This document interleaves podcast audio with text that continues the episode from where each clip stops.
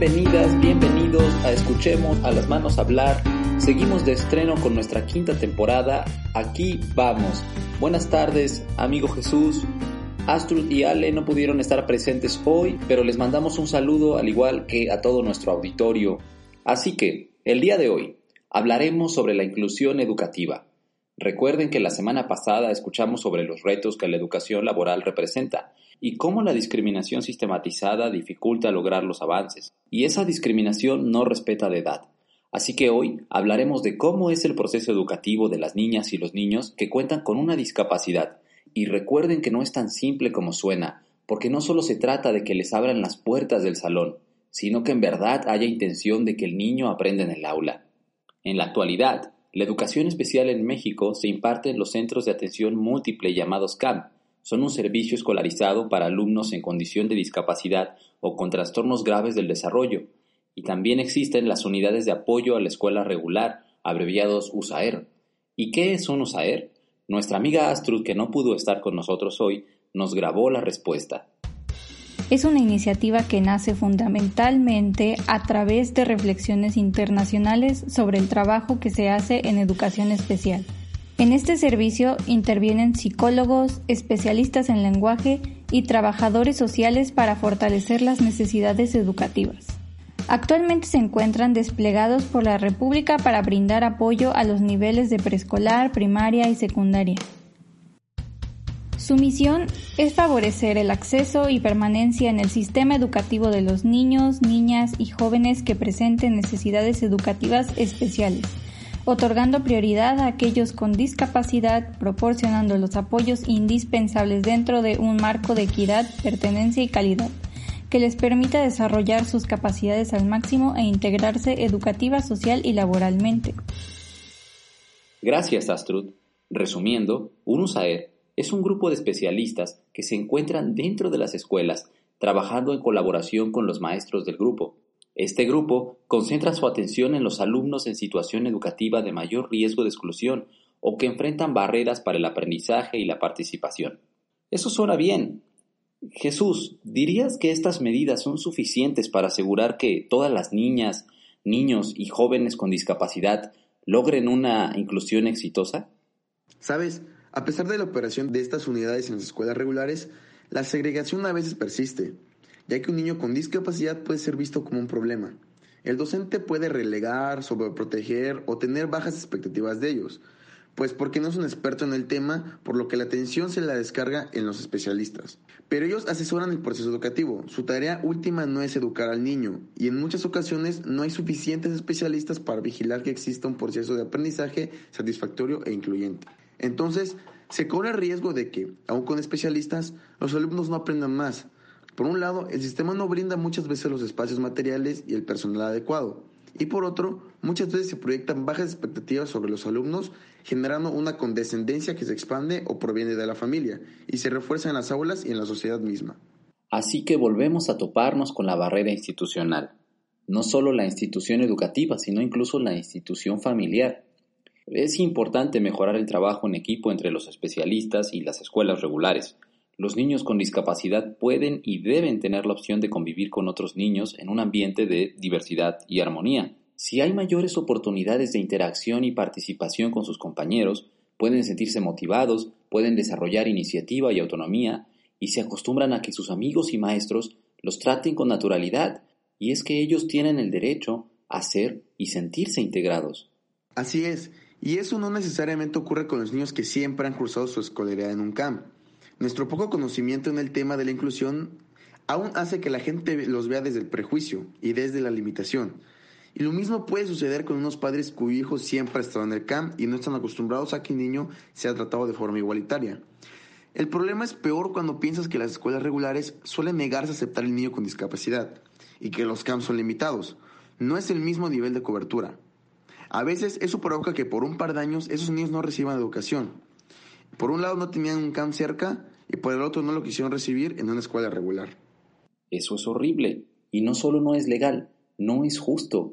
¿Cómo nos permitimos esta diferenciación en 2021?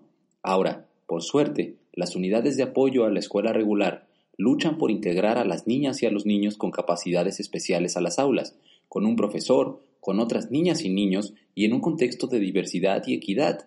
Y por lo que acabamos de escuchar, el éxito de estos programas es trascendental para la vida del niño. Así que, el día de hoy, entrevistamos a la maestra Belén, una especialista docente de la OSAER. E iremos directo a la entrevista, pero antes, escuchemos la cápsula que Fer preparó esta semana. Diva Studio, Beauty en Nail Studio, porque para nosotras eres importante, estamos comprometidas con resaltar tu belleza.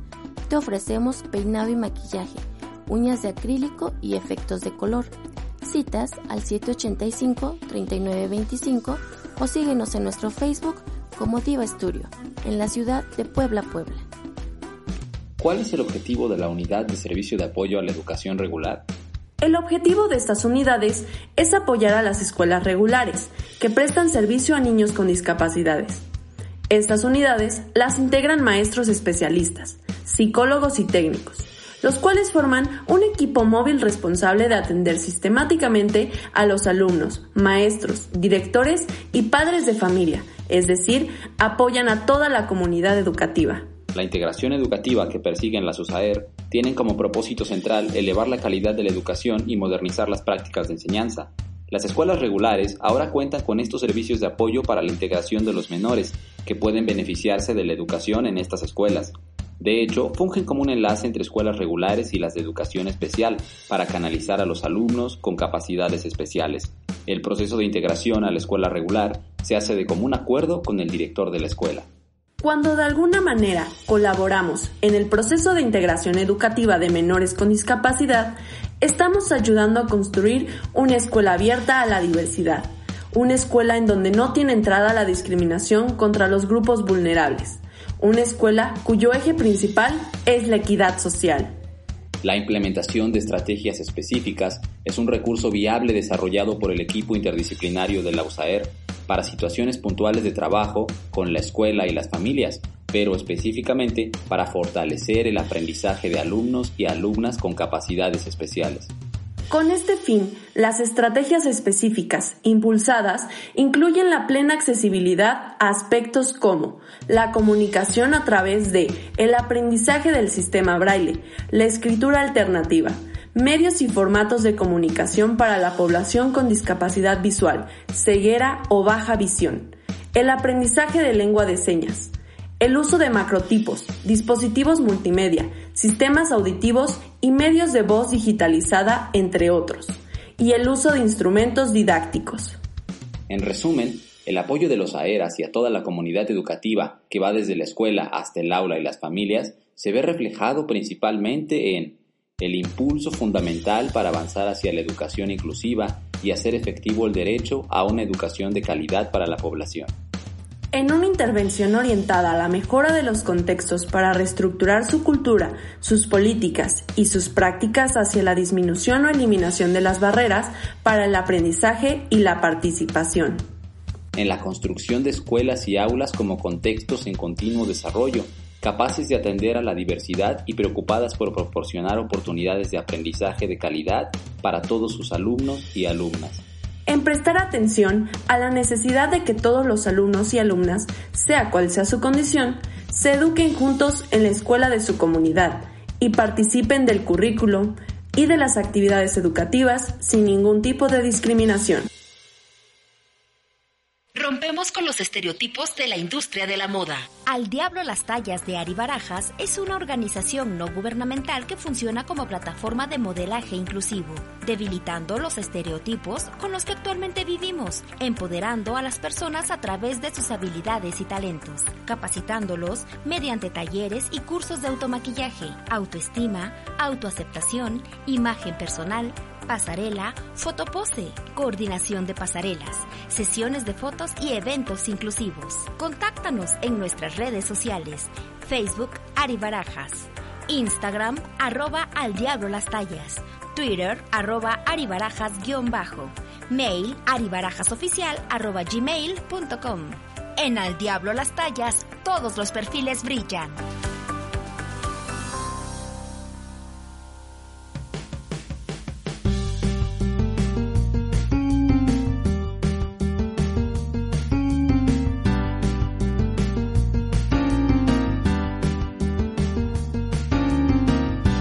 Buenas tardes, maestra Belén. Eh, esta semana continuamos hablando de inclusión. Esta vez, esta vez hablamos de eh, educación inclusiva. Estamos con la maestra Belén Lizárraga a cargo de, eh, bueno, docente del funcionamiento de la Unidad de Servicios de Apoyo a la Educación Regular, la USAER. ahora ya entraremos en materia, ya hablaremos de qué es la USAER, de, de, qué es este, cuáles son sus funciones. Eh, pero antes, maestra Belén, buenas tardes, eh, gracias por estar aquí. Buenas tardes, muchas gracias. Buenas tardes a todos. Gracias por seguirnos en esta ocasión. Este, pues un gusto estar compartiendo pues este espacio virtual y pues sobre todo compartir y unirnos a este tema que es la inclusión desde el lugar en donde estemos y aquí estamos con, con mucho gusto. Muchas gracias. Le agradecemos mucho su, su tiempo prestado, maestra Belén. Buenas tardes, eh, compañero Jesús, ¿cómo estás? ¿Qué tal, Jesús? Bien, bien, aquí entusiasmados por otra nueva transmisión. Hola, profesora, espero ahorita nos conozcamos un poco mejor y saber sobre todo el funcionamiento también del USAER. Buenas tardes a todos que nos escuchen. Maestra Belén, antes de hablar sobre la USAER, eh, nos gustaría eh, que nos ayudara a definir qué es la inclusión educativa y cuál es su diagnóstico, cómo está, cómo, avanza en, México. Eh, claro que sí. Eh, la educación inclusiva, pues es un término mm, usado recientemente. Anteriormente con otros modelos, pues empleábamos otros conceptos y se ha ido como transformando este concepto y actualmente estamos más que nunca este, comprometidos empleando nuevos conceptos, nuevos términos, y uno de ellos es la educación inclusiva. ¿Qué es la educación inclusiva? Pues se refiere principalmente al acceso, a la participación, a la igualdad de oportunidades para todos, para todos, no importando condición este, física, cognitiva, social, económica, de ningún tipo. Se refiere a dar esa ese espacio, esa oportunidad para todos, no dejando nadie atrás. A eso se refiere la educación inclusiva. Pero principalmente es abrir la puerta, dar la bienvenida y ya que se hizo eso, pues que haya una permanencia, que haya un acceso, un acceso, perdón, y que haya ese espacio de oportunidades en igualdad. Muy interesante. Este, ahora quisiéramos entrar también un poquito más en materia, cuáles son las labores de la USAER y sobre todo para empezar a platicar acerca de, de la organización, quisiéramos saber cómo nace la USAER y también cuál es el objetivo que tiene pues dicha organización, dicha institución. Este sí, bueno, aquí en México, este, la educación especial, mm, la educación inclusiva viene inmersa desde hace mucho tiempo, desde la Constitución de 1917, en el artículo tercero constitucional, habla de una educación para todos. Ese es como el tema o la palabra clave, para todos. Y desde ahí han venido diferentes gobiernos, diferentes políticas, diferentes declaraciones mundiales, en donde México se ha unido también a estas declaraciones que tienen que ver con este fin, con la educación para todos, igualdad de oportunidades, de permanencia, de participación, tanto principalmente en el ámbito educativo. Y pues la educación especial se remota aquí en México, este, se creó la educación especial, la Dirección de Educación Especial, el 18 de diciembre de 1970. Se creó la Dirección de Educación Especial y a partir de ahí se empezaron a generar diversos servicios escolarizados de apoyo a la educación pública gratuita aquí en México. Y principalmente, pues la USAER es uno de esos, de esos modelos de apoyo, de intervención en las escuelas regulares, así las llamamos, que se refieren a las escuelas de educación pública. ¿Y cuál es el objetivo o la creación de estas USAER? Pues es eso, brindar la oportunidad, el espacio, este, promover la inclusión educativa de todos los niños, niñas, adolescentes, incluso adultos, con el tema de inclusión y evitar pues la exclusión, la discriminación. Entonces, este, bueno, en este, en esta fecha se instituyó pues lo que es la Dirección de Educación Especial en nuestro país y a partir de ahí pues se fueron creando estos servicios y uno de ellos es el de USAED. Maestra, en el programa pasado hablamos sobre lo difícil que es llevar a cabo un proceso incluyente. Es una batalla que se libra en el aspecto social, en el aspecto institucional. La exclusión sistemática y la discriminación eh, no, no respeta edades. Eh, ¿Cómo, ¿Cómo funciona OSAER? ¿Qué, qué, cuáles son esas actividades que realizan para poder garantizar que, que, que, un niño reciba la educación incluyente? Este, les comparto un poquito. El, el término de USAER son las siglas que significa la Unidad de Servicios de Apoyo a la Educación Regular. Somos un servicio itinerante. ¿Qué quiere decir esto? Que no, son, que no estamos de manera permanente en una institución o en una escuela, sino que en este caso, por ejemplo, este, de manera particular, yo estoy apoyando dos escuelas en el nivel de educación primaria y nos alternamos los días de atención. Entonces, esto significa que pues somos un servicio itinerante, no somos permanentes en la escuela. Y bueno, ¿cuál es nuestro objetivo o cuál es nuestro trabajo en la escuela? Pues es, ser orientadores, este, ser guías, ser asesores de tanto de maestros como de padres de familia como de alumnos, con el fin de informar, con el fin de que se logre verdaderamente esa inclusión dentro de la escuela, que ningún alumno que esté inscrito en la escuela pues quede fuera de las oportunidades de aprendizaje y también de su desarrollo integral, porque no solamente hablamos de un aprendizaje pues académico o de contenidos, sino también hablamos de un desarrollo integral de cada niño, de cada niña, de cada adolescente y principalmente promover pues eso dentro de la escuela. Bueno, creo que es sumamente importante la labor que ustedes realizan. Sin embargo, pues creo que cabe recalcar que pues ha habido un camino, un recorrido, ¿no? Que han tenido que, que abarcar. Sabemos también que el tema general de inclusión, tanto sea pues laboral y en la educación, pues es, un tema delicado, es un tema importante y sumamente difícil, que se ha logrado imponer cada vez en la, sociedad un poquito más, pero sabemos que nos queda un cachito para llegar a esa verdadera, pues, inclusión sistemática que nos haga verdaderamente sentidos como parte de una sociedad unitaria. Entonces, a raíz de esto, mi pregunta es, pues, ¿cuáles son los principales retos que el USAER se ha enfrentado como promotor principal de la educación inclusiva? Está muy excelente tu pregunta, es muy buena pregunta. Y como bien lo comentas, es un trabajo arduo, es un proceso. La inclusión es una acción, una acción y como toda acción requiere de una práctica que es llevada día a día desde el lugar en donde estamos, las 24 horas de nuestro día, todos los días.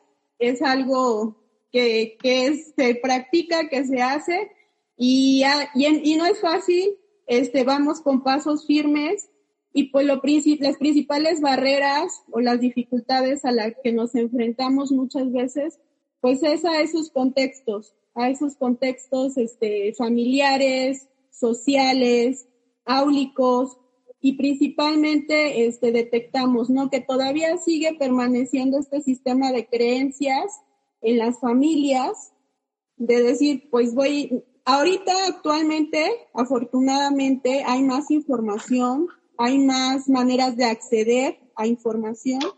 Anteriormente era como muy estigmatizado esta parte de decir, principalmente en los chicos con alguna condición de discapacidad, ¿no? Muchas familias en pleno 2019, 2020, 2021 escuchamos, pues es un castigo de Dios, este, ¿cómo lo voy a, sacar a la sociedad, ¿no? O cómo este, me voy a enfrentar yo también a, tener a un chico, un hijo con discapacidad y que esté en la escuela, ¿no? Hay muchos sistemas de creencias todavía que no son favorables que no facilitan o no nos generan ese contexto facilitador para la inclusión. Entonces nosotros partimos desde ahí, desde orientar a las familias, desde informarles, ¿no? De ser ese puente, de decir, de abrir un mundo de posibilidades, porque nos enfrentamos con eso, ¿no? Muchas veces nos centramos en esa parte de no puede, este, de la marginación, de la discriminación, de la exclusión, o por el otro lado, de la sobreprotección, ¿no? Entonces es como dos extremos que pues no nos favorecen en nada, ¿no? Limitan, es una barrera, es una barrera porque si yo me relaciono desde ese pensamiento, pues no voy a poder avanzar, ¿no? Y a lo mejor, aunque yo esté informando, aunque esté orientando, es importante como que la familia comprenda esta parte de decir, sí, él a lo mejor nació o adquirió alguna discapacidad, pero él también tiene un mundo de posibilidades, tiene un mundo de eh, capacidad, capacidades, este, un mundo de oportunidades de logro, ¿no? Y aquí es pues encontrarlas y favorecerlas. También es importante mencionar que pues en la USAER no solamente nos enfocamos en este tema de la discapacidad, sino también de las aptitudes sobresalientes. En las escuelas también hay chicos con aptitudes sobresalientes y también nos enfrentamos también a situaciones diversas. Entonces, pues estos son los principales elementos que, que encontramos. Gracias, maestra. Profesora, en, en este proceso que, que, usted comenta sobre impartir educación al niño, es, eh, o sea, está claro que no es una tarea sencilla y como usted lo menciona, se, se enfrentan a diversas situaciones, seguro tienen muchos retos dentro del aula eh, inician desde que pues uno tiene que tener la atención del alumno y hacer del proceso algo divertido o ameno para, para él o para ella. Eh, ¿Qué herramientas o estrategias eh, se utilizan para lograr impartir educación en cualquier niña o niño, sin importar las, las, condiciones en, en, las, en las que se encuentren? Y, y, para garantizar que ese proceso de aprendizaje sea, sea exitoso. Por ejemplo, si hablamos eh, de comunicación, el docente tal vez puede necesitar sistema braille o lenguaje de señas o, o tal vez utilicen alguna especie de material didáctico diseñado para esto, porque suena bastante complejo. Sí, es necesario, es necesario informarse, saber qué metodología usar. En el caso, por ejemplo, de chicos sordos o con, o con discapacidad intelectual, pues sí es necesario aprender lengua de señas. Tanto la familia del niño, tanto el niño, tanto el docente, tanto los compañeros, ¿no? Se va formando un aprendizaje, una red de aprendizaje, pues, muy amplia, ¿no? En donde todos, todos aprendemos, todos nos aprend todos aprendemos de todos. Y es muy importante, ¿no? Es la lengua materna, por ejemplo, de los niños. Si ellos ya la manejan, es su derecho que también nosotros como docentes como maestros de la escuela, como alumnos, también difundamos, ¿no? la manera de comunicarse, porque el hecho de no saberla o de no usarla, estaríamos también nosotros siendo una barrera de aprendizaje y participación.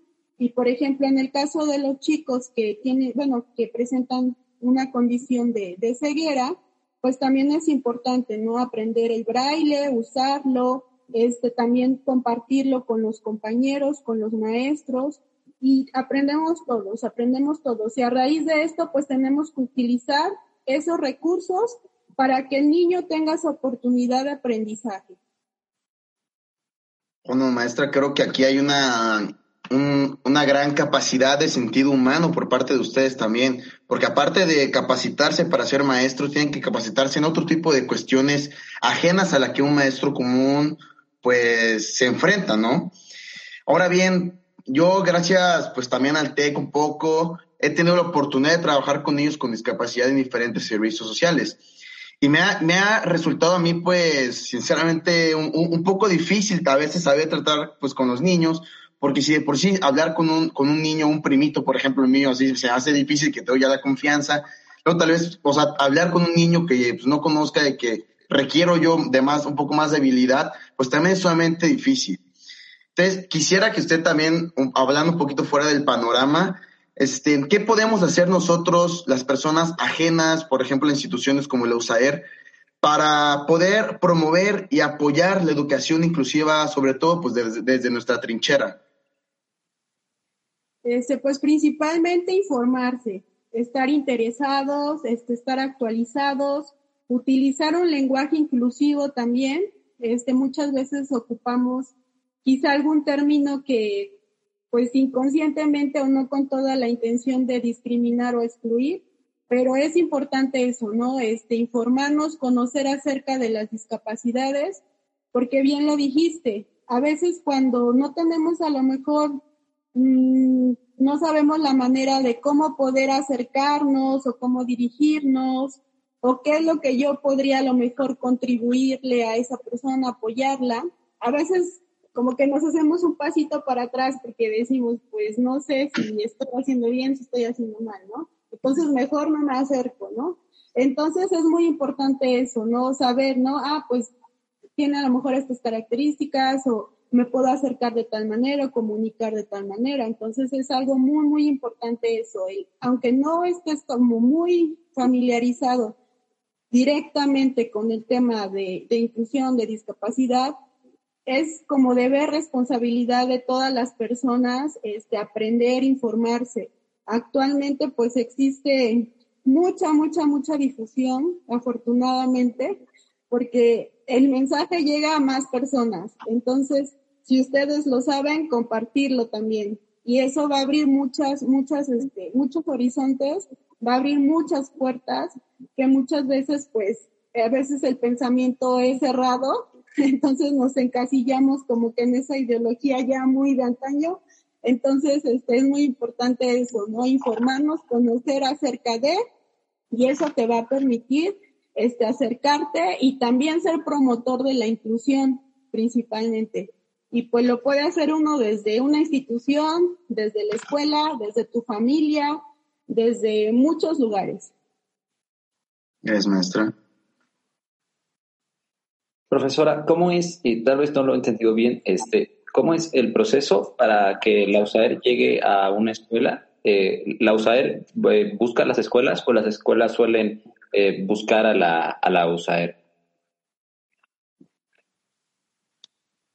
Este, bueno, eh, por ejemplo, en una escuela de educación regular, eh, a inicio de ciclo escolar, cuando se realiza la inscripción de los alumnos, algunos alumnos pues ya directamente son este, identificados con alguna condición. Entonces, automáticamente en la estadística de la escuela inicial ya se va identificando, ¿no? Entonces, eso es como un factor clave, ¿no? La escuela de educación regular, el director canaliza, este, tengo tal alumno, tal alumno con alguna condición ya, este, diagnosticada, por decir así, y ya en, base a eso, pues, se hace como la canalización o la gestión a lo que es la unidad de servicios de apoyo, que igual está conformada por un director, y ya el, director asiste a la escuela para realizar, pues, la valoración, ¿no? De qué alumnos hay, qué condición presenta, qué necesidad hay para poder apoyarlos, asesorarlos y en base a eso. En algunos casos, pues que no es posible o no hay personal o no hay ese recurso humano para que pueda estar este, apoyando a la escuela directamente, pues se lleva un acompañamiento a través de una asesoría continua, ¿no? Igual, este, informando a los maestros, a los directores respecto a la atención de los alumnos. Aquí el objetivo es que, aunque el niño esté en la escuela este, y haya unos servicios de USAED, el alumno esté siendo atendido, esté teniendo esas oportunidades también de aprendizaje. Entonces, principalmente, eh, los maestros, los directores, este, canalizan y gestionan y en base a eso, a la cantidad o a la población que haya para poder este, atender en esa escuela, es como se, se da el servicio. Bueno, profesora, pues la verdad es que nos ha dejado una cátedra enorme acerca de lo que puede hacer la USAER. Este, no sé si tenga algunas redes sociales que quisiera compartirle pues a la gente que nos está escuchando ahorita para que pueda apoyar un, poquito pues más de cerca lo que hace, lo que hacen ustedes. Y pues sobre todo igual, como usted nos dijo, o sea, que nos ayuda a nosotros las personas un poco por aparte, pues a informarnos un poco más y establecer sobre todo esta conexión, esta empatía con, con, con pues todo, todo ese gran movimiento que, que personas como ustedes han generado. Este, pues sí, bueno, también quisiera compartir, ¿no? El equipo de USAER, pues no solamente está conformado por docentes. Hay un director, hay docentes que son docentes de apoyo, hay una trabajadora social, hay un psicólogo y hay también un área de lenguaje y comunicación. Entonces es un equipo multidisciplinario que trabajamos colaborativamente de la mano con los maestros de las escuelas regulares este, con instituciones también se gestionan. Este, el caso es que los alumnos tengan una atención integral, integral en todos los aspectos y las familias también.